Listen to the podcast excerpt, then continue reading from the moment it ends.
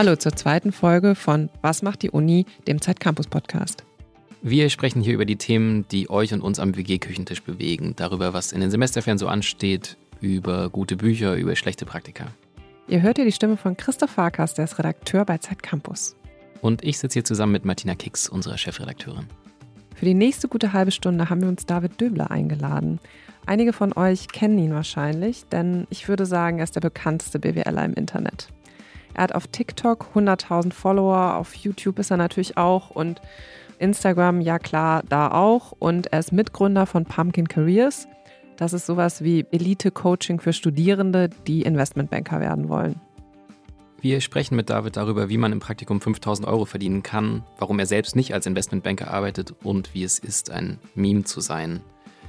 Aber Martina, erklär mir und den Leuten nochmal kurz, wie bist du auf diesen David eigentlich gekommen? Ich habe die Serie The Industry gesehen von Lena Dunham und da waren halt coole junge Leute, die in London im Investmentbanking durchstarten wollen. Und einer hat sich wirklich zu Tode gearbeitet, einer war die ganze Zeit feiern, der andere hat Drogen genommen und es war alles ziemlich wild. Danach habe ich mich gefragt, wie ist es eigentlich in Deutschland? Ist das eigentlich so wie in Bad Banks, letztlich auch die alte Frage. Und dabei hast du David gefunden? Ja, genau, den habe ich auf Instagram entdeckt und dann habe ich ihn einfach mal angeschrieben und gefragt, hey, kannst du mir da vielleicht ein paar Leute vermitteln, die genau das machen? Bevor du davon erzählst, wie kann man sich diesen David vorstellen, den wir hier gleich begrüßen? Ja, also David ist eigentlich so das, äh, ja, die wandelnde BWL-Karikatur. Dicke Hornbrille, Ralph Lauren-Shirt, perfekte Welle, äh, Frisur, immer im Anzug und natürlich macht er auch solche Sprüche. Wie oft sollte man zum Friseur gehen als Investmentbanker? Als Investmentbanker solltest du tatsächlich relativ häufig zum Friseur gehen. Ich hatte mal ähm, gelesen, dass du am besten einmal pro Woche zum Friseur gehst, damit niemandem auffällt, dass du beim Friseur gewesen bist.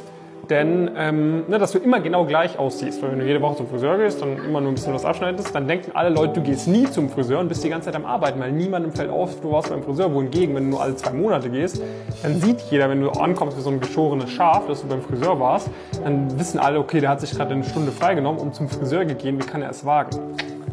Think smart, not hard. Aus den Gesprächen, die du dann mit äh, den Leuten hattest, die er coacht, ist ein Text bei uns im Heft geworden. Fass nochmal zusammen. Was haben die eigentlich so erzählt? Ja, also die haben natürlich schon auch von Allnightern erzählt. Also die haben davon erzählt, wie sie irgendwie einen ganz normalen Arbeitstag hatten, der dann um 5 Uhr morgens zu Ende war. Dann sind die kurz nach Hause gefahren und haben geduscht und waren dann irgendwie wieder um 8 Uhr im Büro. Ganz normal. ganz normal. Nein, also das war schon die Ausnahme. Ganz normal war tatsächlich eher so Arbeiten bis eins oder zwei. Die haben davon erzählt, also Drogen und sowas gab es alles nicht, weil äh, Corona und die haben dann halt eher so in kleineren Gruppen zusammengearbeitet. Aber diese Arbeitskultur top-down, also sie sind irgendwie die Leute, die die Sachen ausführen müssen, diese Klischees, die trafen schon alle zu. Und dafür kriegt man dann auch mal 700 Euro Sushi vom Chef spendiert. Auf jeden Fall, wenn Bonus-Season ist. Was ich spannend fand, war, dass es aber nicht nur diese Wolf of Wall Street Geschichten waren, sondern dass es schon eben auch tiefgründigere Geschichten dahinter gab. Voll, also am Ende sind es natürlich auch irgendwie ja normale junge Menschen. Und ich fand zum Beispiel den einen, den Felix, total interessant, weil der hat eigentlich so normal BWL vor sich hin studiert, nebenbei irgendwie, glaube ich, in der Kneipe gearbeitet. Und dann hat er halt Krebs bekommen und hat quasi im Krankenbett gesagt, okay, mein Leben ist kurz, ich hau jetzt irgendwie rein und ist dann ins Coaching von David gegangen. Und das war tatsächlich derjenige, der 5000 Euro im Praktikum verdient hat im Monat. Wie genau man diese Jobs kommt und wie er selber in den Job gekommen ist, den er jetzt macht, davon wird uns David Döbel heute erzählen. Hallo David. Vielen Dank für die Einladung, ihr beiden. Schön, dass du da bist, David. Freut mich. Werbung. Eine Bibliothek, die man überall nutzen kann. Mit Perligo hast du Zugang zu über einer Million Lehrbüchern, wissenschaftlichen Texten und integrierten Tools, die dir dabei helfen, noch effizienter zu lernen. Ob auf dem Smartphone, Tablet oder am Laptop. Im Abo zahlst du für Perligo nur 12 Euro im Monat. Weniger als ein Buch im Laden kostet. Also, teste Perligo gratis und spare auf die ersten drei Monate 50% mit dem Code ZEIT50. Mehr Infos unter perligo.com.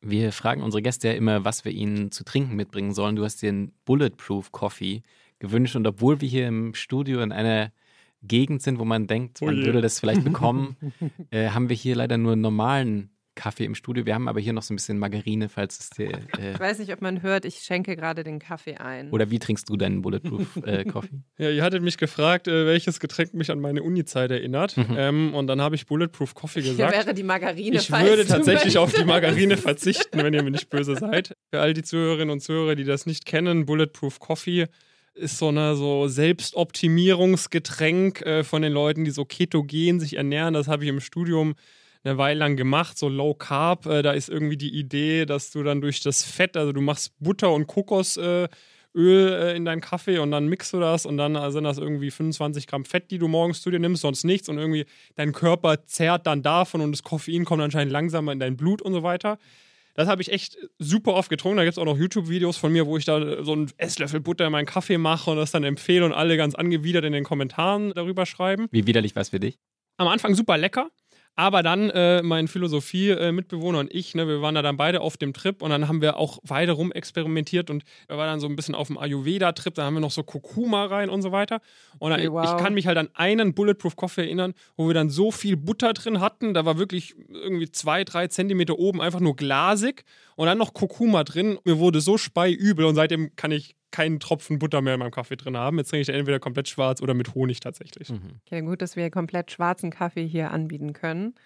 Aber sag mal, du hast ja gesagt, das war so, so eine Zeit, wo du auch sehr auf deine Ernährung geachtet hast. Kam das schon von so einem ja, Leistungsdenken her oder wie bist du dazu gekommen? Ja, absolut. Also es hat mich schon immer irgendwie so ein bisschen so diese Selbstoptimierung interessiert. Also ich bin jetzt äh, 25.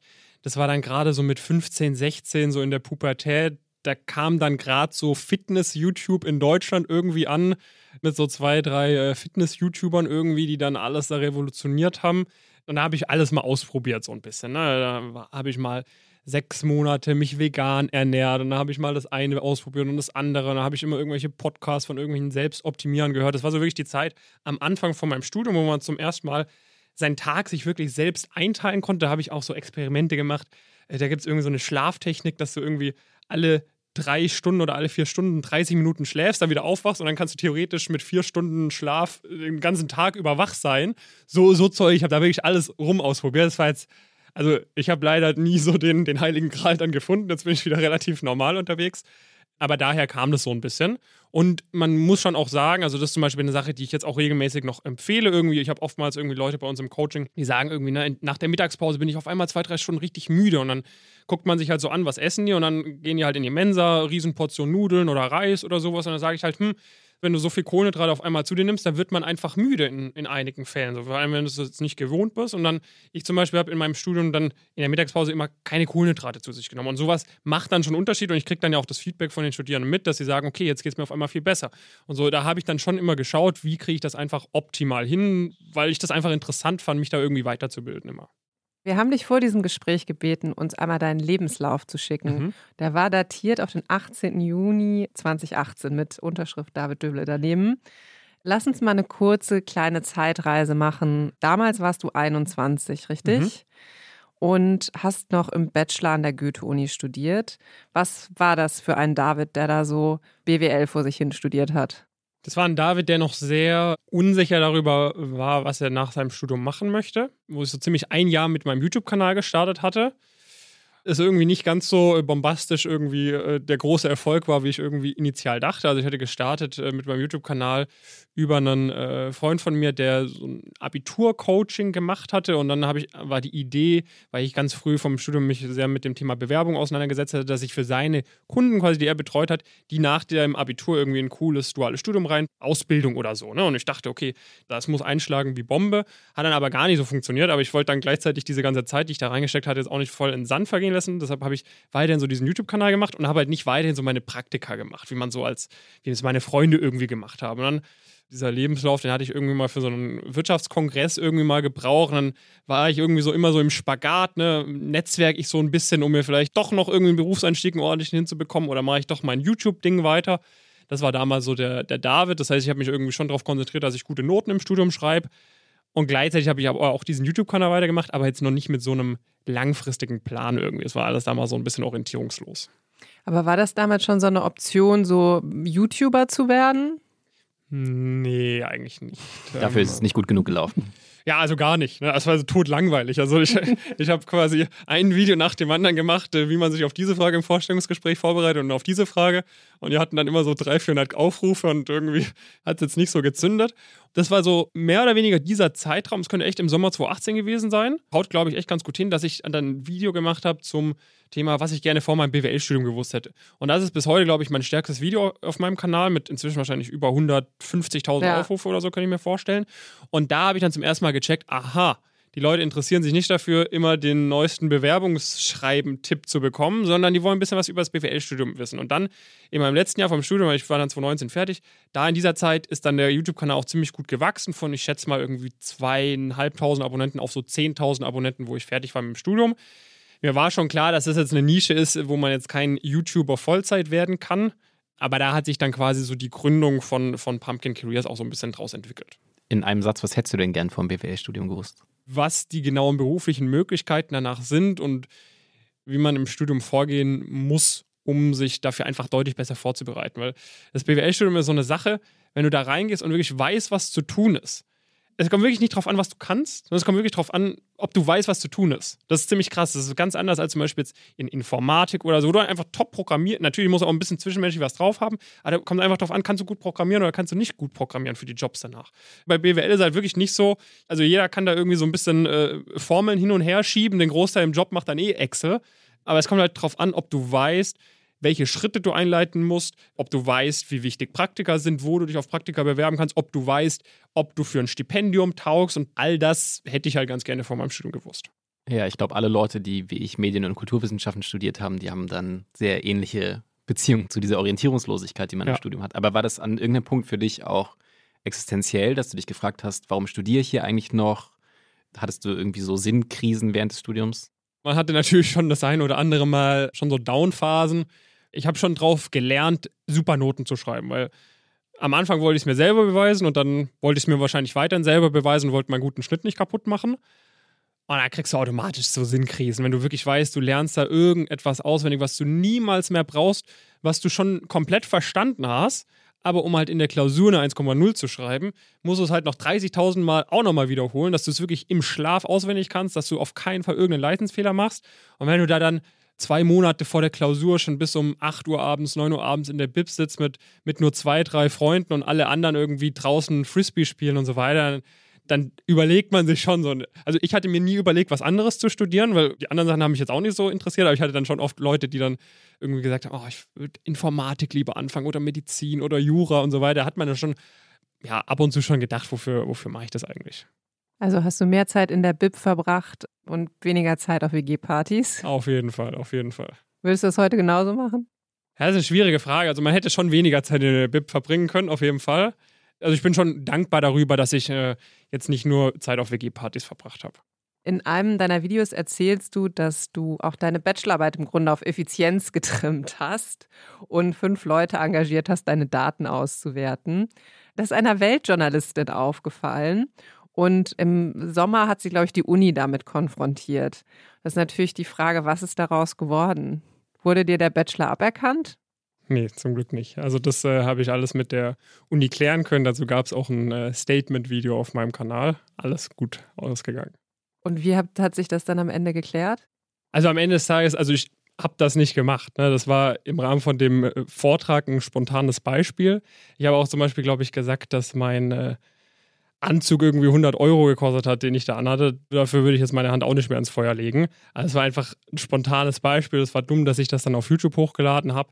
Da habe ich mich dann mit der Uni drüber ausgetauscht, habe das nochmal klargestellt, weil es natürlich nachvollziehbar für Verwirrung sorgt. Und so ist die Sache dann jetzt ausgegangen. Ja, man muss ja am Ende immer unterschreiben, genau, dass man genau, alles also das selbst ja, ja. recherchiert und geschrieben hat. In einem anderen Video, weniger verfänglich in dem Fall, hast du gesagt, dass Praktika entscheidend sind, um das Studium zu finanzieren und die Karriere voranzutreiben. Du hast ja gerade schon gesagt, du hattest in der Phase deines Studiums, warst du nicht so sicher, wie ist es jetzt eigentlich mit Praktika? Kannst du einmal sagen, was richtig cool war bei den Praktika, die du gemacht hast und was schrecklich war? Also was richtig cool war, war, wie früh man einfach schon Verantwortung bekommt im Studium. So viel Praktika habe ich jetzt auch nicht gemacht, aber was mir super gefallen hat, war, wo ich im, im Vorstandsstab von der UBS in Deutschland war, nach meinem zweiten Semester, wo du halt wirklich mit den Vorständen, die irgendwie teilweise Personalverantwortung für was weiß ich, wie viele tausend Mitarbeiter hatten, dann in so Meetings sitzt und die fragen dich dann nach Ideen und ob du das machen kannst, ob du das machen kannst. Und du denkst, okay, ich bin also ein Jahr aus dem Abitur draußen, so, was geht gerade ab? Dieses Gefühl zu bekommen, ich meine, das sagen ja auch allgemein viele, nicht nur in dem BWL-Bereich, dass du halt das Gefühl hast, gebraucht zu werden und das Gefühl hast, irgendwas du wichtig bist, dass deine Meinung was zählt, das ist halt ein super cooles Gefühl. Dass wichtige Personen sich dafür interessieren, was ich mache oder was ich für Ideen habe, etc. und dass dann auch davon Sachen umgesetzt werden. Was äh, schrecklich ist, ist halt so, am Anfang hat mir noch so ein bisschen so die Distanz gefehlt. Und ich glaube, das ist so auch gefährlich, wenn man wirklich so super karriereorientiert ist, dass man sehr schnell denkt, so dieses Thema Karriere und das Praktikum und so weiter, das ist wirklich das Leben von einem. Dass man halt sehr aufpassen muss, dass man halt nie vergisst, dass man immer noch ein Mensch ist, immer noch eine Person und zur Not, dass man so ein Praktikum auch kündigen kann, wenn es einem nicht gefällt, dass man zur Not irgendwie nach Südamerika auswandern kann dass das nicht das einzige Leben ist, sozusagen, wofür man lebt. Da gab es dann schon am Anfang Phasen, weil wie gesagt, ich habe so ein Praktikum gemacht mit irgendwie 19 Jahren, wo die anderen Praktikanten waren 26 und 27 in dem Bereich. Die hatten halt schon viel mehr Vorerfahrung, die waren da viel versierter. Und wenn dir dann halt so ein Forscher irgendwie sagt, mach bitte das, mach bitte das, mein Schlaf hat sich nur darum gedreht. Ich habe die ganze Zeit, wie kann ich das besser machen, wie kann ich das besser machen. Ich bin morgens aufgewacht mit Gedanken daran, bin abends eingeschlafen mit Gedanken irgendwie an meine Aufgaben. Dachte so, hm, ich werde noch nicht fertig, vielleicht mache ich da noch was. Und das ist dann halt schwierig, dass man sich davon nicht zu sehr vereinnahmen lässt. Und da hat mir halt so am Anfang, weil ich da jetzt halt auch niemanden hatte, der mich da irgendwie so ein bisschen an die Hand genommen hat und weil ich halt noch nicht so viel Erfahrung hatte, war das dann schon teilweise irgendwie so ein bisschen belastend, dass man das zu nah an sich herankommen hat lassen am Ende des Tages und dass einem das dann vielleicht auch die eine oder andere ja, Auszeit so ein bisschen versaut hat, weil man einfach die ganze Zeit mit dem Kopf bei der Sache noch war. Wie viele Stunden hast du damals gearbeitet? Weißt du es noch? Gar nicht so viel, um ehrlich Also wahrscheinlich so 55. Aber es hat dich auf jeden Fall rund um die Uhr beschäftigt. Genau, also du warst halt die ganze Zeit mit Gedanken bei der Sache. Und ich war damals auch so ein bisschen burnt out. Also habe ich auch mal ein Video gemacht, weil ich irgendwie ein Jahr lang 0,0 Urlaub gemacht habe, total viel gelernt habe. Und dann hatte ich die ganze Zeit so Wehwehchen und mein Praktikum hat dann direkt am, am Montag äh, hat's angefangen, am Freitag hatte ich die letzte Klausur in der Woche davor.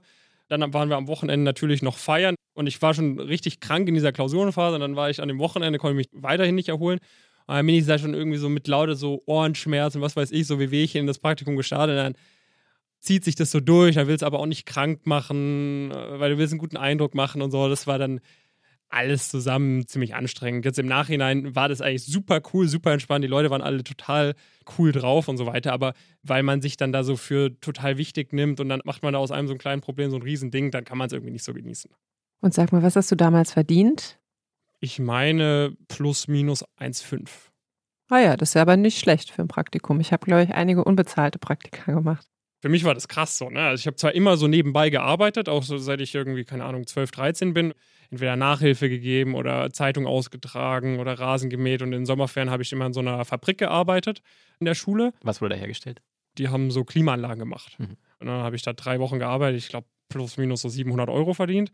Und dann vier Monate Praktikum, jeden Monat 1,5, 1,6 oder so Gehalt das war halt schon cool. Dann habe ich mir auch davon erstmal richtig unnötig so ganz teure Anzüge gekauft, weil ich dachte, ab sofort ne, nur noch in der Chefetage direkt das Geld reinvestieren, damit ich einen guten Eindruck mache. Das war auch sehr dumm, weil die Anzüge passen mir jetzt alle nicht mehr.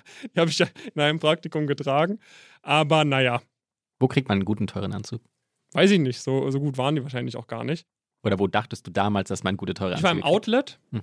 in Metzingen da zahlst du für so ein Ralf Lauren Hemd irgendwie 30, 40 Euro. Na, das ist auch nicht so teuer irgendwie, wie man vielleicht denkt.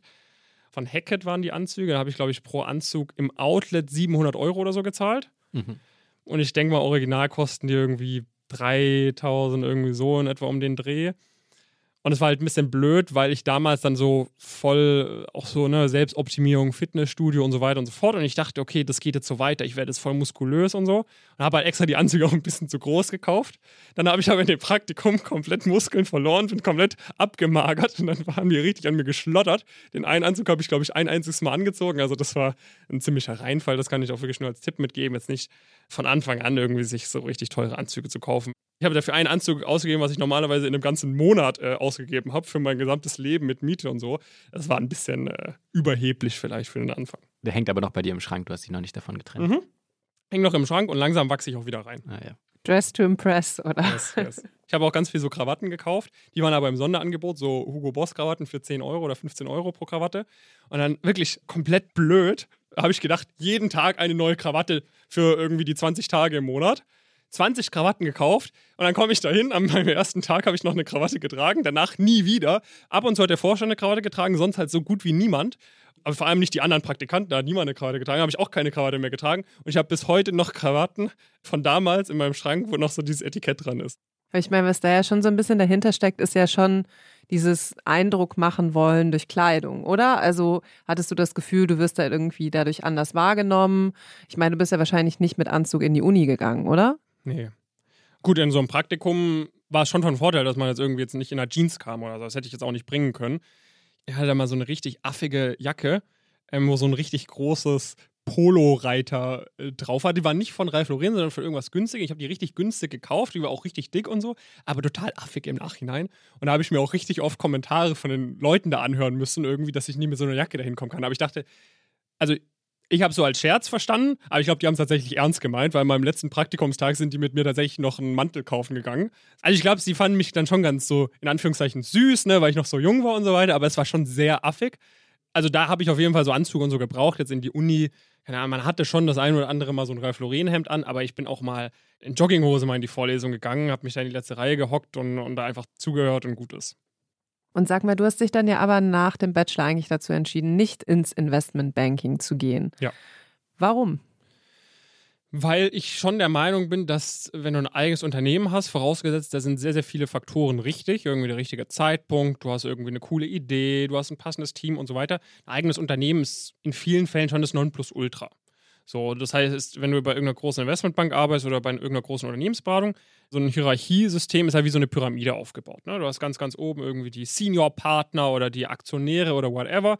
Und dann geht es quasi von Hierarchiestufe, Hierarchiestufe immer weiter nach unten und du steigst quasi als Einsteiger ganz, ganz unten ein. So, das heißt, mit deiner Arbeit arbeitest du halt auch zum großen Teil für die, die über dir stehen. So, das ist der Deal. Ne?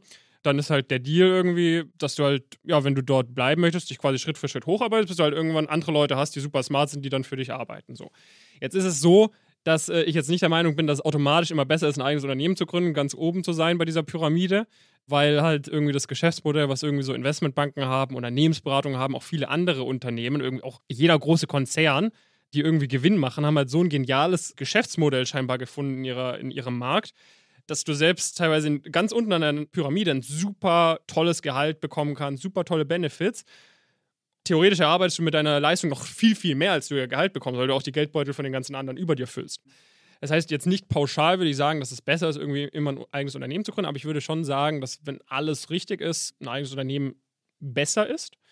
Und ich habe halt damals für mich die einzigartige Möglichkeit gesehen, zusammen mit meinem Mitgründer, dem Jonas, dass das jetzt halt eine, eine einzigartige Möglichkeit ist, damit zu starten. So. Und wir hatten damals nicht so viel zu verlieren. Ne? Der, unser Lebensstandard war super gering. Wir haben uns auch, glaube ich, im ersten Jahr der Gründung noch nach 10, 11 Monaten, glaube ich, das erste Mal Gehalt ausgeschüttet. Ähm, das heißt, wir haben da irgendwie von jeglichen Ersparnissen oder haben uns von Jonas, von seinen Eltern, ich glaube ich auch von meiner Mutter ein bisschen von dem Kindergeld nochmal Geld geliehen sozusagen, um da über die Runden zu kommen. Und da habe ich mir halt gesagt, okay, wenn ich jetzt was gründe und es nicht funktioniert, dann kann ich immer noch einen Master machen und dann halt gucken, wie ich irgendwie den Berufseinstieg schaffe ja, es hat dann am Ende des Tages geklappt, aber ich habe mir auch gesagt, okay, wenn es jetzt halt innerhalb von irgendwie einem Dreivierteljahr jetzt nicht irgendwie sich in die richtige Richtung entwickelt, dann hat man es probiert und dann war das halt nichts und dann vielleicht irgendwie zum späteren Zeitpunkt. Du hast ja selbst nicht im Investmentbanking gearbeitet und mhm. trotzdem coachst du ja heute Leute, die genau in diesem Bereich wollen. Wie fängst du das auf?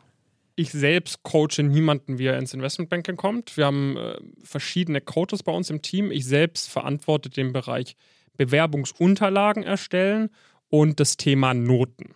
So, ne, also akademische Leistung, das habe ich in meinem Studium ganz gut hinbekommen.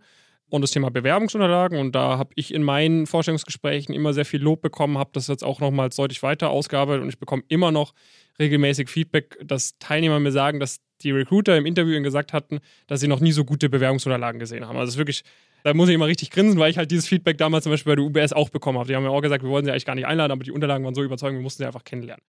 Gehen wir jetzt mal davon aus, ich würde jetzt im zweiten Semester BWL studieren. Mhm. Dann könnte ich mir bei euch einen Termin machen zur Status Quo-Analyse. Ja, also du könntest dich darauf bewerben. Ich ja. könnte mich darauf bewerben. So, gehen wir mal davon aus, meine Bewerbung geht durch. Mhm. Worauf achtest du in so einem Gespräch? Woran erkennst du, ob jemand wirklich Bock hat und Potenzial hat? Und was genau bietet ihr dem dann eigentlich an? Wir haben so klare Kriterien, die wir jetzt über die letzte Zeit immer weiter ausgeweitet haben, mal irgendwie eingegrenzt haben, weil wir immer bessere Erfahrungen gemacht haben, wer was schaffen kann. Uns ist halt sehr, sehr wichtig, dass wir jetzt niemandem irgendwelche komischen Versprechungen machen, die wir am Ende des Tages nicht halten können. Das machen wir einfach gar nicht. Uns ist sehr, sehr wichtig zu schauen, ob die Person es noch schaffen kann oder nicht. Am Anfang hatten wir da ziemlich hohe Anforderungskriterien, weil wir halt dachten, okay, ab einem gewissen Punkt, sehr früh hat man sich einfach die Chance verspielt, dort reinzukommen. Das weiten wir aktuell immer weiter aus, weil wir halt immer mehr merken, dass halt viele der Sachen, wo wir ursprünglich dachten, okay, das ist ein hartes Ausschlusskriterium, immer eher sich bemerkbar macht, dass es eher daran lag, weil die Leute nicht wussten, wie sie da reinkommen. Zum Beispiel Früher wäre es niemals möglich gewesen, dass jemand von einer Fachhochschule, hätten wir niemals für realistisch erachtet, dass jemand von einer Fachhochschule, nicht von der Uni. Ich meine, für manche Zuhörerinnen und Zuhörer mag das jetzt völlig verwunderlich sein, aber so in Investmentbanking, Strategieberatung ist das halt ziemlich hart, wie, wie sehr Fachhochschulen da diskriminiert werden von den Top-Arbeitgebern. Hätten wir es niemals für möglich gehalten, dass so jemand es ins Investmentbanking schaffen kann. Jetzt haben wir es mit zig Leuten geschafft, dass die bei ganz großen Investmentbanken reingekommen sind von der Fachhochschule, weil sie halt wirklich sich über zwei Jahre hingesetzt haben, alles perfekt optimiert haben und dann Leute ausschließen, die irgendwie sich für 50.000 Euro an eine Top-Business School einkaufen. So, und da merken wir dann halt immer mehr, okay, jetzt wenn du im zweiten Semester bist, angenommen, du bist voll normal, hast ein zwei Vierer Abi gemacht. Genau. Ne? Also ganz, ganz, also sage ich mal, ein durchschnittliches Abi, je nachdem, ja. ich weiß jetzt nicht, was die Abiturdurchschnitte je nach Bundesland sind, aber sagen wir mal, zwei Vierer, zwei Vierer Abi, ja. ne? jetzt zweites Semester der hier in Berlin an irgendeiner Uni, ne, überlegst du so ein AU, bisschen, hm, genau. BWL, kann man alles äh, ne, mitmachen, da genau, so, euch, ne, ja. hier vielleicht irgendwie Controlling, irgendwie meine Eltern haben gesagt, Wirtschaft ist ganz, äh, ganz gut, so, und dann checken wir halt ab, bist du so drauf oder sagst du, ich habe mich schon auch mit Investmentbanking auseinandergesetzt? So, oder mit Consulting oder so. Ne? Also du musst, wenn du zu uns kommst, musst du jetzt noch nicht final wissen. Ich will auf jeden Fall mit 24 Jahren bei Goldman Sachs Analyst 2 sein oder sowas. Das musst du jetzt noch nicht sagen, aber du solltest halt schon für dich erkannt haben, okay, dieses Thema Karriere, Beruf, Studium ist mir schon wichtig. Wenn ich jetzt alle Boxen abgehakt mhm. habe und dann sage, ja, ne, ich wäre gern dabei und du mhm. sagst auch, ja, klar, was kostet mich das dann eigentlich? Wir haben unterschiedliche Programme und unterschiedliche Intensitäten sozusagen der Zusammenarbeit sag mal, die meisten Leute, die bei uns dabei sind, zahlen auf ihr komplettes Studium hochgerechnet so einen mittleren vierstelligen Betrag. Das heißt, das Coaching ist auf jeden Fall auf eine langfristige Zusammenarbeit ausgerichtet. Das Mittlerer heißt, vierstelliger Betrag ist circa 5.000 bis 6.000 Euro. Okay. Klingt jetzt vielleicht für den einen Zuhörer super, super viel. Im Vergleich dazu, es gibt so ein paar Business Schools in Deutschland, die so prädestiniert sind, dass man davon irgendwie zu den Top-Banken Beratung kommt, wie eine Frankfurt School, wie eine WHU, wie vielleicht auch eine EBS. Da zahlst du pro Semester im Schnitt so circa 7.000 bis 8.000 Euro pro Semester. Ein Studium geht irgendwie sechs bis sieben Semester. Um das noch einmal auch weiter zu relativieren, die meisten haben es halt durch das erste Praktikum wieder drin, weil in unseren Branchen ist halt wirklich üblich. Aktuell, die haben die Praktikumsgelder jetzt nochmal gut angezogen. Bei fast allen Firmen, so wo man spätestens so ab dem zweiten, dritten Semester reinkommt, bekommst du bei uns so zwischen anderthalb bis zweieinhalbtausend Euro im Monat Gehalt mindestens. Das heißt, wenn du ein drei Monats Praktikum machst, bist du irgendwie hast 6.000 Euro zum Beispiel verdient. Wenn du sonst nicht viel arbeitest, zahlst du darauf ja so gut wie keine Steuern. Trotzdem, wenn man an die Debatten Anfang der Pandemie denkt, als es viel um Armut unter Studierenden ging, also das ist ja trotzdem utopisch, wo soll dieses Geld überhaupt herkommen für viele Leute? Beispielsweise bieten wir die Möglichkeit an, dass man das jetzt nicht auf einen Schlag bezahlt irgendwie, sondern einfach über mehrere Monate aufsplittet. Auch zum Beispiel die WHU, die ich gerade angesprochen hatte, die bietet zum Beispiel auch Freiplätze an für Leute, die BAföG bekommen. So, dann muss man keinen Cent dafür zahlen. Ne? Das ist auch nochmal wichtig zu erwähnen. Das ist jetzt nicht nur so, dass da nur super reiche Leute studieren können. Da sind schon viele Kinder aus sehr, sehr vermögenden Familien natürlich. Die wollen natürlich auch die Diversität an der Uni fördern, weil sonst äh, wird es sehr extrem, so, ne? wenn da nur die absoluten Rich Kids sind. Da haben wir auch ein paar Leute, die haben teilweise an uns noch keinen Cent gezahlt. Die sind schon seit irgendwie einem halben Jahr, einem Jahr oder so im Coaching mit dabei.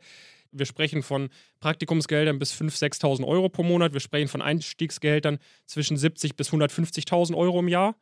Finde ich, sind wir da schon in einem, in einem fairen Preispunkt. Wir haben ja eben schon über den Text gesprochen, über die drei Leute, die bei dir im Coaching oder bei euch im Coaching waren. Und da gab es wahnsinnig viele Kommentare dazu. Ich lese mal ein paar vor. Ja. Vor allem lügen sich diese Leute die Welt zurecht. 18 Stunden produktiv durcharbeiten, nö, ist nicht wenn man diese Energie nun in nützliche Unternehmungen stecken würde, stattdessen alles Prahlerei. Warum glaubst du, polarisieren BWLer so? Das ist eine gute Frage. Ich kann mir zum einen vorstellen, dass viele Leute relativ kurzfristig denken und immer nur sehr den direkten Impact von Arbeit messen. Ne, oder jetzt auch so ein Investmentbanker, das assoziiert man dann immer mit, na, die verzocken irgendwie das Geld von anderen Leuten. Das Investmentbank, was die meisten machen wollen, äh, die jetzt bei uns sind, das ist das sogenannte MA, Mergers and Acquisitions.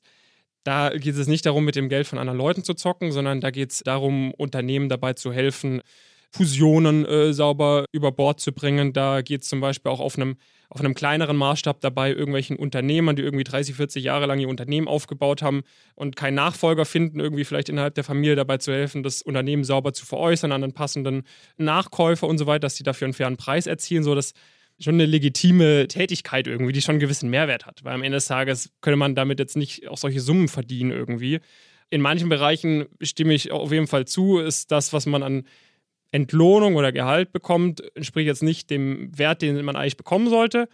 Aber in dem Bereich würde ich sagen, da gibt es schon viele Bereiche, wo man schon auch sagen kann, okay, wenn da solche Gelder fließen, hat das auch einen gewissen Wert am Ende des Tages, nicht nur für die betroffenen Unternehmen, sondern auch für die, für die Volkswirtschaft und damit auch für, für das Leben von vielen Menschen.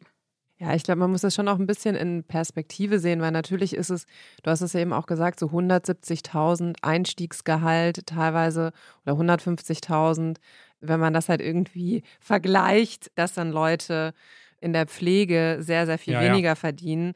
Also dann kann man die absolut, Frage, finde ich, schon gut stellen, warum verdient der so viel? Und natürlich kann man dann irgendwie sagen, ja, die arbeiten zwölf Stunden am Tag, aber das macht manchmal halt ein Arzt äh, oder absolut. eine Ärztin auch. Ja, das war auch so, das, ne? was ich als letztes betont habe. Ne? Also das ist mir auch wirklich super wichtig zu sagen. Ich sage, also ich finde jetzt nicht, dass sie deutlich weniger verdienen sollten, aber ich finde halt, dass andere Leute, die genauso hart arbeiten, einen super, super wichtigen Job machen, einfach viel zu wenig verdienen. Und das ist, äh, sag ich mal, das ist ein anderes Problem, für das ich aber leider jetzt auch noch keine Lösung habe.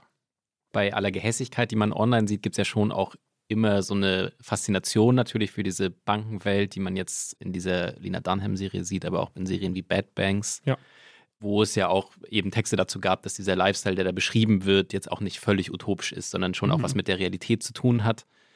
Habt ihr denn manchmal Leute, die ihr coacht, die so auf dem Weg merken, das will ich doch eigentlich gar nicht, ich bin diesem Lifestyle überhaupt nicht gewachsen? Und wenn ja, wie gehst du damit um? Das passiert natürlich. Ne? Und mhm. das ist, finde ich, auch ein sehr wichtiges Learning. Das passiert jetzt nicht so oft, weil wir halt schon gucken, ob die Leute so grundsätzlich wissen, auf was sie sich da einlassen. Ne? Und jetzt nicht, dass die einmal Wolf Wall Street gesehen haben und jetzt auf einmal äh, da voll rein wollen oder so.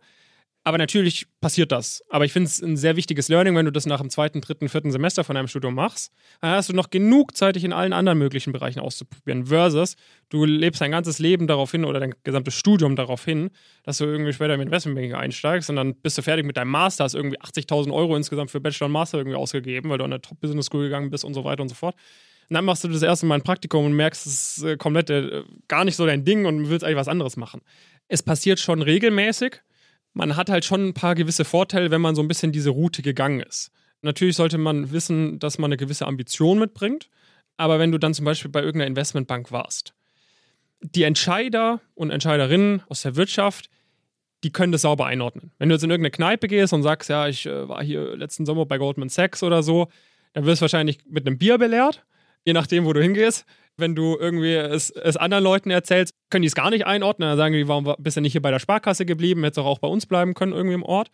Aber wenn du das halt irgendeinem, äh, keine Ahnung, Gründer von irgendeinem neuen tollen Startup erzählst irgendwie oder einem Manager in irgendeinem Konzern oder sonst was, die können das halt einordnen. Die wissen, wie hart du dafür gearbeitet hast, die wissen, wie viel du dort geleistet haben musst, allein in solchen Bewerbungsprozessen und die wissen, dass es schon von einer gewissen Qualität zeugt. Das heißt, wenn du solche Stempel im Lebenslauf hast, tun sich dir ganz andere Möglichkeiten auf. Ich kenne auch etliche Leute, die Jobs haben, die nicht auf dem Arbeitsmarkt verfügbar sind. Da gibt es keine Stellenausschreibung. Zum Beispiel irgendwelche Assistenten von irgendwelchen Multimilliardären, die denen dabei helfen, dann irgendwie die einfach Leute an ihrer Seite haben wollen, wo die wissen, Karriere ist denen super wichtig, die super smart sind, die einfach auch Business Sense haben und so weiter und so fort. Und die suchen sich dann halt explizit Leute raus, die bei irgendwelchen riesen Investmentbanken oder riesen Strategieberatungen davor gearbeitet haben, weil die einfach wissen, okay, natürlich wird es auch irgendwelche random Leute gehen, die mit einer gewissen Wahrscheinlichkeit ebenfalls dafür gut geeignet wären, aber grundsätzlich findest du halt in, bei solchen Firmen einen Haufen von diesen Leuten. Mhm. So, die wissen, heißt, wie man Geld gut ausgeben kann.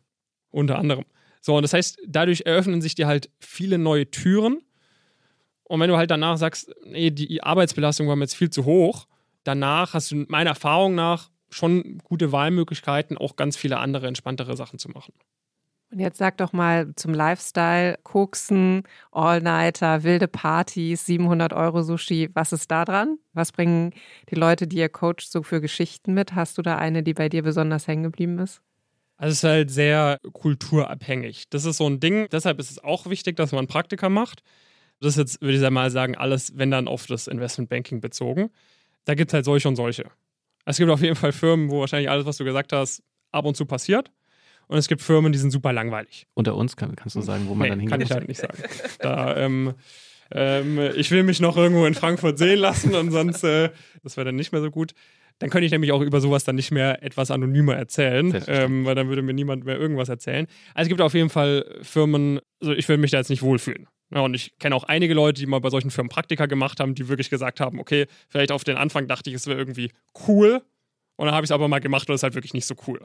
Drogen konsumieren ist nicht cool in meinen Augen. Eine Nacht durchzuarbeiten klingt vielleicht auf den ersten Blick cool, aber wenn du es mal gemacht hast und dann am nächsten Tag völlig im Eimer bist und dann sich das durch die Woche zieht, der Schlafentzug, ist auch nicht cool. Da hat de facto niemand Lust, der es mehrmals gemacht hat, außer vielleicht wirklich. Es gibt ein paar Leute, die stehen einfach drauf. Das muss man auch so sagen. Es gibt ein paar Leute, die explizit das feiern, die das geil finden. Sollen sie halt machen. Ja, die meisten Leute finden das dann spätestens, wenn sie es mal gemacht haben, auch nicht mehr so cool. Und das sind vor allem dann die größeren Firmen, also die irgendwie dann na, auch intern Compliance-Regelungen haben und so weiter und so fort, die sich solche Skandale, wenn das irgendwie mal an die Zeitung kommen würde, halt 0,0 auch erlauben können, weil da so viel Milliarden an irgendwie Börsenwert dann irgendwie den Bach runtergehen würden, wenn sich sowas rumspricht, die da halt sehr darauf achten, dass sowas gar nicht passiert. Und dann gibt es halt kleinere Firmen, wo sich so eine Kultur dann vielleicht doch mal eher irgendwie durchsetzt oder so. Genauso gibt es aber auch kleine Firmen, die eine super, super coole, entspannte, bodenständige Kultur haben. Ich kenne jetzt nicht so viele Stories, äh, wo das wirklich so exzessiv gelebt wurde. Goldman Sachs hat im vergangenen Sommer nur 1,5 Prozent aller BewerberInnen einen Praktikumsplatz angeboten und der CEO hat damals allen Abgelehnten eine E-Mail geschrieben mit Tipps, mhm wie es beim nächsten Mal besser geht, äh, durchhalten, flexibel bleiben, seiner Leidenschaft folgen. Was sind so deiner Erfahrung nach die größten Fehler, die Studierende bei der Bewerbung machen? Ja, das ist halt immer schön zu hören, irgendwie, dass die äh, Firmen dann solche grandiosen Tipps geben, mit denen man super viel anfangen kann. Das ist halt auch so ein bisschen das Problem. Ne? Extrem die, konkret. Die Firmen sagen dir halt nicht, wie es wirklich ist. Und wir versuchen das halt so zu sagen, auch mit unseren ganzen YouTube-Videos und kostenlosen Sachen und so weiter und so fort. Das heißt, du hast so vier Sachen, auf die es mal wirklich runterbrechen würde. Das Allerwichtigste sind deine Praktika, wo du Praktika gemacht hast. Wenn du irgendwie tolle Praktika gemacht hast, du warst bei einer Firma, die irgendwie fast so toll ist wie Goldman Sachs, fast so viele Deals macht und so weiter und so fort, dann ist es nicht so der große Schritt, dann als nächstes zu Goldman Sachs zu kommen. Wenn du allerdings noch nie im Investmentbanking warst, dann muss da extrem viel richtig laufen. Das ist der eine Punkt. Welche so, wären das zum Beispiel? Also wenn du sagst, was wäre eine Station vor Goldman? Das kann man relativ simpel über LinkedIn zum Beispiel auch nachvollziehen. Beispielsweise sind das Investmentbanking-Boutiquen, wie zum Beispiel sowas wie Rothschild. Da gibt es ein paar Leute, die danach zum Beispiel zu Goldman Sachs gehen. Das sind andere Investmentbanken, wie ich sage jetzt zum Beispiel mal Deutsche Bank, Credit Suisse, UBS, Citi. Firmen, die auch super, super schwer sind reinzukommen, wo es eigentlich initial nicht so unterschiedlich ist. Das Thema Goldman Sachs ist halt so ein wirklich Magnet wie noch was. Der lockt total viele Leute an. Alle wollen irgendwie zu Goldman Sachs, weil man muss schon auch sagen, die machen große Deals, da hat man super Exit-Möglichkeiten und so weiter und so fort. Und das sind dann halt eigentlich Firmen, wo es eigentlich genauso gut ist zu arbeiten, aber die halt einfach nicht dieses Phänomen anziehen und die haben dann halt nicht ganz so hohe Anforderungskriterien. Die haben immer noch super komplizierte Anforderungskriterien, immer noch teilweise sechs, sieben Interviews, bevor du ein Praktikum bekommst. Das ist wirklich verrückt. Aber ist nicht ganz so hoch wie bei Goldman Sachs dann die anderen drei Dinge, die wichtig sind, um dann vielleicht auch in genau. eine von diesen Praktika. Firmen zu kommen. Mhm. Zweiter Punkt ist die Uni. Die offiziellen Statements von den Firmen, manche sagen ganz klar, es gibt Target-Unis, aber viele sagen, es gibt keine Target-Unis. Jeder hat eine Chance. Target-Uni heißt, auf dieser Uni muss ich sein, um da zu landen. Genau, Target-Uni heißt eigentlich, ich als Arbeitgeber targetiere diese Uni, um zum Beispiel Workshops zu machen, um Recruiting-Veranstaltungen zu machen. Und man kann sich das halt anschauen, so Goldman Sachs macht jetzt nicht an jeder Uni in einen Workshop in ganz Deutschland. Das wäre ja auch wirtschaftlich jetzt nicht so sinnvoll, sondern die sagen halt, okay, über die letzten 10, 20, 30 Jahre haben wir vor allem Leute von diesen vier, fünf Unis in erster Linie eingestellt. Von diesen zwei Unis haben die Leute einen besonders guten Eindruck gemacht.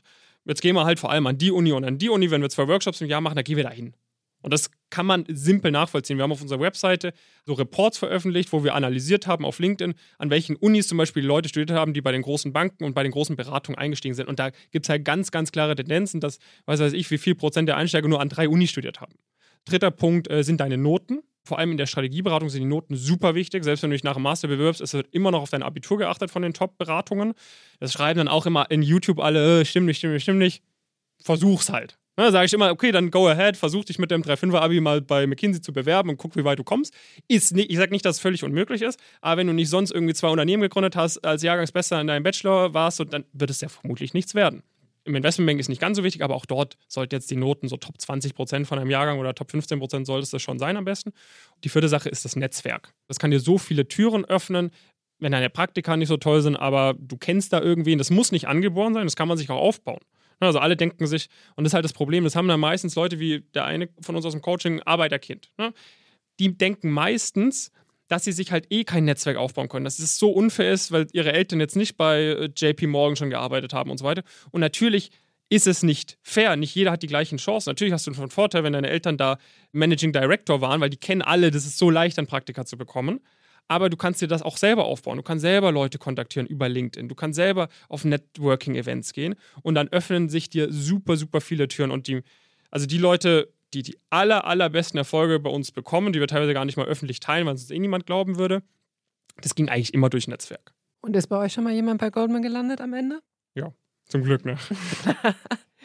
Es gab bei Goldman auch, ich glaube, vor ein oder zwei Jahren so einen Aufstand der jungen Generation. Das hast du wahrscheinlich mitbekommen. Ja. Es war so eine PowerPoint-Präsentation im Goldman-Style und eine Analystin schrieb darin, 110 bis 120 Stunden in einer Woche sind nicht okay für mich. Das bedeutet, vier Stunden bleiben täglich für Essen, Schlafen, Duschen und andere Sachen die drei Leute, die bei dir im Coaching waren, mit denen habe ich auch so darüber gesprochen, was wollen sie eigentlich danach machen, wie sind ihre Berufseinstiegsperspektiven und die haben auch ziemlich klar gesagt, ich mache das nur für eine bestimmte Zeit. Glaubst du, dass es so jetzt mal Blick in die Zukunft irgendwann weniger Leute gibt, die wirklich so bereit sind, so krass hart zu arbeiten? Oder glaubst du eher, dass sich quasi so die Banken irgendwann so ein bisschen umstellen müssen und halt eben auf die Berufseinsteiger eingehen werden. Das machen sie schon auf jeden Fall. Es gibt auch ab und zu Statements von irgendwelchen Investmentbankerinnen oder Investmentbankern, die das seit 30 Jahren machen, die dann sagen, bei uns war das normal, dass man 120 Stunden gearbeitet hat. Heutzutage sind alles so Luschen irgendwie, die wollen alle nicht mehr hart arbeiten. 17 Uhr Feierabend. Ähm, Hustler. Es wird schon entspannter. Die ganzen großen Banken, die führen jetzt auch ein, dass man zumindest am Samstag nicht arbeiten darf. Ne, der Sonntag ist dann natürlich wieder ein normaler Arbeitstag, aber am Samstag, da darf man sich nur in Ausnahmefällen einloggen, sagen wir mal so. Dann gibt es vielleicht schon ab und zu mal einen Ausnahmefall, aber die achten da schon drauf, dass es halt ein wenig humaner wird. Das ist immer noch absolut grenzwertig, stimmt sich jeder äh, überein und das ist auch nicht, nicht cool und das ist so ein großes Problem. Du hast halt so eine gewisse Kultur irgendwie, dass du nicht als Erster gehen willst, egal ob du durch bist mit der Arbeit. Also es hat auch eine gewisse Daseinsberechtigung, weil es halt vor allem dann so ist, wenn du an so einem Deal arbeitest und dann sind die Kollegen aus New York noch drauf und so weiter und so fort. Bei denen ist dann halt irgendwie die Uhrzeit bei dir 4 Uhr nachts. Und dann erwarten die halt aber trotzdem, dass du antwortest. Und dann kann es halt mal sein, du wartest bis 3 Uhr nachts auf was und dann hast du drei Stunden Leerlauf und dann kommt es wieder rein, aber es muss bis zum nächsten Morgen fertig sein. Das ist blöd, aber so ist es gerade noch aufgebaut. Also A, die Firmen gehen da schon mehr drauf ein. Ich denke mal, es wird immer noch einen harten Kern an Leuten geben, die bereit sind, so viel zu arbeiten. Aber die Firmen wissen halt auch schon, die super smarten Leute, die haben jetzt halt einfach mehr Opportunitäten. Dann gibt es irgendwelche Tech-Firmen, dann gibt es irgendwie die Möglichkeit, was Eigenes zu gründen und so weiter und so fort. Und wenn du halt nicht nur die Leute zu dir holen möchtest, die einfach nur bereit sind, ihr Leben gegen Geld zu tauschen, sondern die auch noch super, super smart sind, da musst du denen halt auch ein bisschen humanere Arbeitszeiten bieten. Und da entwickelt sich schon hin, aber es ist immer noch krass, wie viel man da arbeiten muss. Werbung Du bist gestresst von der Uni, liegst abends oft im Bett und grübelst oder steckst tief in einer Krise? Der Ratgeber Mental Health von Zeit Campus hilft dir, deine Gedanken und Gefühle zu sortieren und Ruhe in stressigen Momenten zu finden. Er enthält Entspannungstechniken, Lernmethoden und Notfallstrategien sowie zahlreiche Interviews mit ExpertInnen und Erfahrungsberichte von Studierenden. Sichere dir jetzt dein gratis E-Paper zum Download unter www.zeit.de/slash mental health. Warum glaubst du, muss man da so viel arbeiten? A, ist jetzt nicht jeder Investmentbanker automatisch ein super Teamleader, der super effizient das Team managt und so weiter und so fort, weil du wirst eigentlich automatisch mit jedem Jahr bist du eine Hierarchiestufe befördert. Dann bist du irgendwann Associate, dann hast du irgendwie die Analysten unter dir und musst dir ein bisschen sagen, was zu tun ist. Da wird jetzt nicht darauf geachtet, ob du jetzt besonders gut führen kannst und perfektes Zeitmanagement hast, sondern da wird halt darauf geachtet, ob du die Firma verlassen hast oder nicht und ob du halbwegs gut warst in deinem Job oder nicht. Man ist vielleicht eine gute Analystin, aber nicht zwangsläufig eine gute Chefin. Exakt. Hm. Ab irgendeinem gewissen äh, Niveau kommt da nicht mehr eine automatische Beförderung oder ein automatischer Rausschmiss. Aber so in den ersten Hierarchiestufen wird mal automatisch befördert oder du fliegst halt raus. Das ist das eine Problem.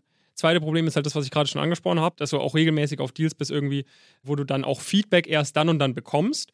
Dann dritter Punkt, es ist halt sehr, sehr kritisch alles. Ne? So eine Firmenübernahme, die muss vielleicht bis dann und dann passiert sein irgendwie. Und dann müssen halt x Dokumente vorbereitet sein. Und dann bist du so der Analyst oder die Analystin, machst da irgendwie was, schickst es deinem Chef zum Feedback. Der Chef ist aber gerade in XY anderen Projekten auch noch involviert. Der kommt nicht direkt dazu, dir Feedback zu geben. So, und dann kommt er halt erst um 2 Uhr nachts dazu, dir Feedback zu geben, wenn er schlafen geht. Dann schaut er sich das noch kurz an, schreibt dir Feedback und sagt so, mach mir das bitte bis morgen früh, da ist ein wichtiges Meeting. So, und dann weiß der, du warst halt bis um 2 Uhr im Büro und es muss halt bis um 5 Uhr morgens fertig gemacht. Und dann bleibst du bis um 5 Uhr morgens, bis halt einfach dann ist. Dann sagen manchmal so neunmal schlaue Leute in den YouTube-Kommentaren, ja, für das Geld könnte man doch einfach die Hälfte zahlen und zwei Leute einstellen. Problem ist natürlich allerdings, dass die dann ja nicht das gleiche Wissen haben, sozusagen, über das, was sie davor gemacht haben. Das heißt, das ist halt so ein bisschen ein Problem und es ist auch ein Kulturding, dass halt es oftmals auch so ist, dass die unter den eins über sich sind auf der Hierarchiestufe auch nicht vor entgehen wollen. Meistens gibt es so eine Peer-Bewertung, also Peer, P-E-R Ne, also quasi deine Konkurrenten oder Mitkollegen, je nachdem, wie man es framet sozusagen, dass man sich gegenseitig so ein bisschen bewertet. Wenn es da jetzt einen gibt, der dann immer, sobald er irgendwie fertig ist und nicht direkt eine neue Aufgabe bekommt, nach Hause geht, dann bekommt er halt von den anderen, außer sie ist oder er ist die charismatischste Person auf der Welt, kommt automatisch eine schlechte Bewertung reingedrückt. Weil die sagen so, wir bucken hier bis um 3 Uhr nachts jede Nacht und du gehst immer um 21 Uhr schon nach Hause. So, wir wollen jetzt nicht, dass du einen dicken Bonus bekommst, wir drücken jetzt alle eine schlechte Peer-Bewertung rein. Und das ist halt so ein Kulturding da muss man halt wissen, dass man sich drauf einlässt, aber deshalb kommt man da auch nicht ohne Praktika rein. Aber ab und zu werden auch Leute geheiert, die dann gar keine Praktika in dem Bereich haben, die dann irgendwie da reinkommen, um das Team vielleicht auch ein bisschen diverser zu machen, was natürlich auch Vorteile hat. Und für die ist dann teilweise ein kompletter Kulturschock, weil sie halt dachten, das ist vielleicht wie in so einem Imagefilm von so einer Bank, dass man dann um 19 Uhr Yoga machen geht und dann noch schön essen geht und dann nach Hause geht. So ist es halt leider nicht. Wir haben noch eine Überraschungsfrage für mhm. dich, David. Jetzt bin ich gespannt. Hi David, äh, Jonas hier, dein Co-Gründer. Äh, ich habe die Ehre, im Rahmen von diesem Podcast dir eine kleine Frage stellen äh, zu dürfen. Und äh, das nutze ich natürlich auch, äh, auch direkt aus.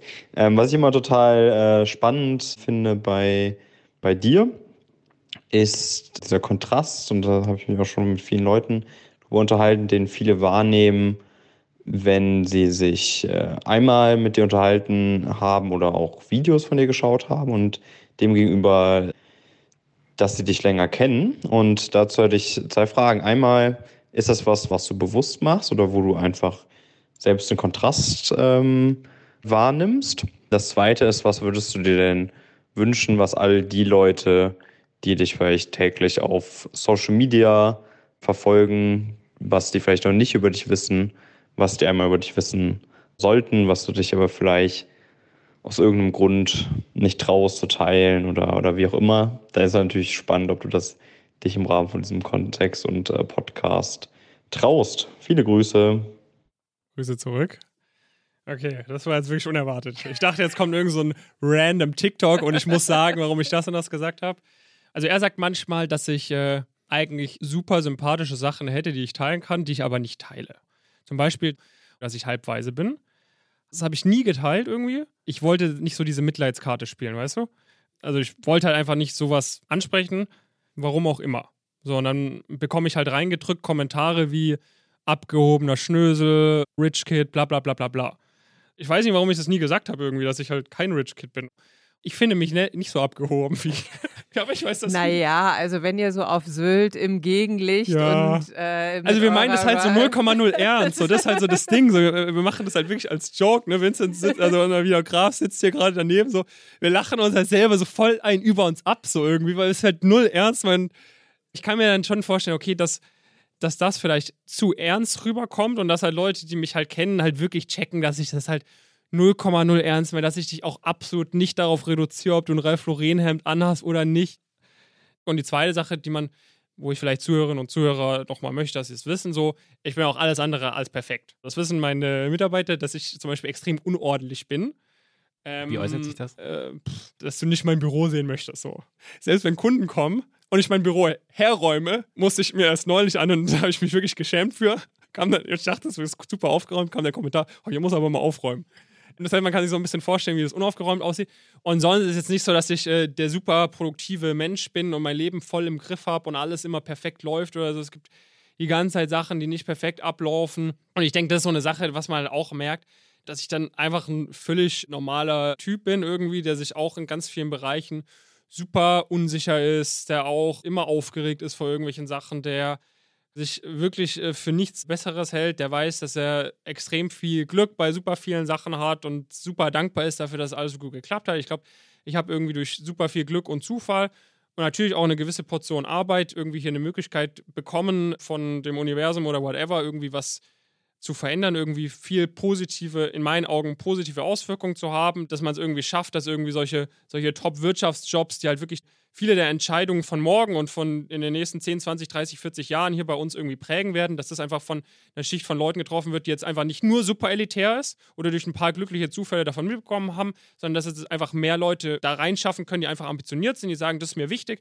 dass es dadurch diverser wird. Ich meine, ich bin jetzt Mitte 20, keine Ahnung, was ich noch alles machen werde. Ich denke jetzt nicht, dass ich damit aufhören werde. Ich habe auf jeden Fall gemerkt, irgendwie jetzt nur Geld verdienen ist jetzt nicht, das äh, macht jetzt nicht glücklich oder so. Das heißt, ich werde jetzt nicht irgendwie einen faulen Lenz machen, wenn das Unternehmen, was wir hier haben, irgendwie halbwegs läuft. Ich versuche irgendwie jedem zu helfen. Ich kann absolut nachvollziehen, dass man mich auf den ersten Blick vielleicht nicht mögen kann. Ich versuche das jetzt schon ein bisschen mehr zu shiften, irgendwie, dass man, dass ich maybe ein bisschen äh, more likable bin. Und jeder, der Fragen hat, darf mich sehr, sehr gerne äh, kontaktieren. Ich weiß nicht, ob das das war, Jonas, falls du es hörst, auf das du hinaus wolltest. Du bist ja so ein wandelndes Meme eigentlich ja, ja. ja auch. Das, was ich mich schon auch gefragt habe, dieses lachst du da mit oder schmerzt dich das auch mal? Ja, ich finde es halt immer, halt immer nervig, wenn halt Leute es entweder offensichtlich absichtlich falsch verstehen wollen oder es wirklich falsch verstehen. So, ich meine, wenn es jemand falsch versteht, fair. So, okay. Aber was mich halt nervt, sind halt Leute, die es offensichtlich falsch verstehen es muss doch in meinen Augen klar sein. Wenn du zum Beispiel ich, sagst, was? Wenn ich zum Beispiel sage, wie oft man als Investmentbanker zum Friseur gehen soll. Das habe ich halt legit mal in meinem Studium gelesen, irgend so einem Internetforum. Und das war wahrscheinlich auch nicht ernst gemeint, dass man als Investmentbanker am besten jede Woche zum Friseur gehen soll, damit die Kollegen gar nicht merken, dass man beim Friseur ist und deshalb denkt man, geht nie zum Friseur. Weil wenn man offensichtlich beim Friseur war, weil man irgendwie die letzten sechs Wochen nicht beim Friseur war, jetzt als Mann beispielsweise, und dann vom Friseur zurückkommt, dann wissen alle im Büro, okay, der hat gerade anderthalb Stunden beim Friseur verbracht. Was soll das? Wir haben hier gebuckelt. Uneffizient. So. Ja, und das, ich habe einfach nur gesagt, dass ich das gelesen habe so, und ich fand es halt lustig und deshalb wollte ich es teilen. Es geht dann halt auf TikTok komplett viral und auf Instagram Reels. Und dann sagen, dieser äh, BWL-Student äh, gibt Tipps, wie oft man äh, zum Friseur gehen soll. Und dann werde ich halt so darauf so reduziert irgendwie. Ich denke mir so, ja, fair, ne? Es bekommt Reichweite und ich mache es ja auch, damit es Reichweite bekommt. Ne? Ich meine, das ist ja auch so ein bisschen so, wie wir das Marketing machen. So, es ist halt so immer, immer ein bisschen, man nimmt sich selbst nicht so ganz so ernst, aber wenn dann Leute so ein bisschen mehr sich darüber beschäftigen, dann merken sie, okay, das sind auch Ernstinhalte. Und das ist mir vielleicht zum, zum Abschluss auch nochmal wichtig zu sagen. So, ich habe jetzt irgendwie auch dieses Meme äh, kreiert oder diesen Gag, dass man irgendwas sagt und dann IB noch möglich. Ich weiß nicht, ob ihr davon schon mal was gehört habt. Also es ist wirklich krass irgendwie inzwischen, wie viele das irgendwie benutzen. Investmentbanking. Ähm, genau, Investmentbanking noch möglich, weil ich habe halt so TikToks gemacht, da fragt dann irgendjemand, ich studiere an der, an der Fachhochschule, habe die und die Noten, ist IB noch möglich? So, und dann sage ich halt, wie kommst du rein? Und dann kam halt in den Kommentaren, kam dann immer abstrusere Beispiele und das ist halt hilarious, darauf dann zu antworten. Dann irgendwie so eine Antwort ziehe ich mir so aus der Nase irgendwie und das geht dann halt völlig viral. Es ist halt kein Joke, diese Jobs. So, und ich merke so ein bisschen die Tendenz, das ist halt so natürlich auch durch mich getrieben und da muss ich mich auch selber in Rechenschaft ziehen und das versuche ich jetzt auch so ein bisschen runter zu, zu brechen, dass halt Leute irgendwie so ein bisschen als albern sehen und denken, das ist irgendwie ein Joke. Aber die Gehälter, die man da verdienen kann, sind absolut kein Joke. Die Arbeitszeiten, die man da hat, ist absolut kein Joke. Was das mit deinem Leben macht, ob du es schaffst oder ob du es nicht schaffst, ob du da reingehst oder ob du da nicht reingehst, ist absolut kein Joke. Und das sollte man wirklich nicht auf die leichte Schulter nehmen. Und genauso sind ist der Einfluss und die Macht, den diese Firmen haben und den du hast, wenn du da reingehst, auch kein Joke. Das ist mir vielleicht an dieser Stelle auch nochmal wichtig zu betonen. Das ist alles schön und gut, dass man so ein paar Witze drüber macht, aber man soll es auch nicht ins Extrem ziehen. Auch wenn man sich jetzt wirklich mal alles, jedes Wort quasi analysieren würde, was aus meinem Mund kommt, merkt man wahrscheinlich auch, dass nur 3% der Worte Joke sind, aber die gehen halt voll viral. Denk, deshalb denken Leute irgendwie 90% der Wörter, die ich sage, sind nur Joke. Aber wenn man sich vor allem mal, ich empfehle jedem Zuhörer, der mich noch nicht kennt, meinen YouTube-Kanal mal anzuschauen, David Döbele. Da gibt es sehr ausführliche Videos, die komplett ernst sind, die dir einen sehr guten Überblick geben, wie du in diese Branchen reinkommst, was die Vor- und Nachteile davon sind und wer es ernst meint, kann sich gerne bei uns melden. Und sag mal, du machst ja teilweise so 20, 30 Stories am Tag auf dem Fitnessgerät, äh, auf Sylt im Urlaub. Was machst du, wenn du mal abschaltest? Wann machst du das Handy mal aus? Dann schlafe ich eigentlich, um ehrlich zu sein. So wirklich abschalten gibt es eigentlich gar nicht. Der Vorteil ist, ich arbeite jetzt nicht so viel an sich wie so ein Hardcore-Investmentbanker bei so einem Laden, wo du wirklich nur vier Stunden die Nacht schläfst. Manchmal schlafe ich auch nur vier Stunden die Nacht, aber oftmals komme ich schon so auf meine sechs, sieben Stunden. Aber gleichzeitig schalte ich auch nicht ab am Ende des Tages. Also ich habe das versucht. Ich bin noch jung, also hoffentlich wird das nicht für ewig so gehen, aber ich habe so also gemerkt, wenn ich irgendwie abschalte, dann denke ich halt, okay, wenn ich dann das Handy wieder aus dem Flugmodus rausmache, dann äh, mache ich mir die ganze Zeit Sorgen, ob die Hütte nicht brennt oder nicht oder ob ich dann zig Sachen verpasst habe. Dann mache ich lieber ein bisschen was, auch wenn ich im Urlaub bin oder so. Dann mache ich irgendwie drei, vier Stunden am Tag was oder alle 20 Minuten gucke ich mal kurz rauf oder so. Und dann kann ich für mich entspannen. Also ich, ich fühle mich jetzt nicht gestresst oder so. Ich habe Spaß daran, was ich mache. Ich finde das ganz lustig. Es hat einen gewissen Sinn und Zweck, den ich zumindest für mich erkenne. Wir haben irgendwie ein Team aus irgendwie 20 Mitarbeitern, die wir da irgendwie äh, mit ernähren können am Ende des Tages. Wir haben über 1000 Leute bei unserem Coaching-Programm, wo wir coole, denen wir coole Vorteile bieten. Also für mich, ich sehe da einen Sinn und Zweck in meiner Arbeit. Und von dem her habe ich kein Problem damit, dann auch die ganze Zeit so erreichbar zu sein. Hat Vor- und Nachteile. Für mich überwiegen aktuell die Vorteile. Vielen Dank dir. Danke für das Gespräch, David. Danke euch. Ciao. Wenn ihr Feedback zur Sendung habt, wenn ihr uns Leute vorschlagen sollt, die wir unbedingt mal einladen sollen, schreibt uns an campus.zeit.de. Ihr findet unsere neue Ausgabe am Kiosk, am Bahnhof oder im Internet könnt ihr es euch auch bestellen. Empfehlt unseren Podcast gerne weiter, lasst gute Bewertungen da und bis zum nächsten Mal. Tschüss.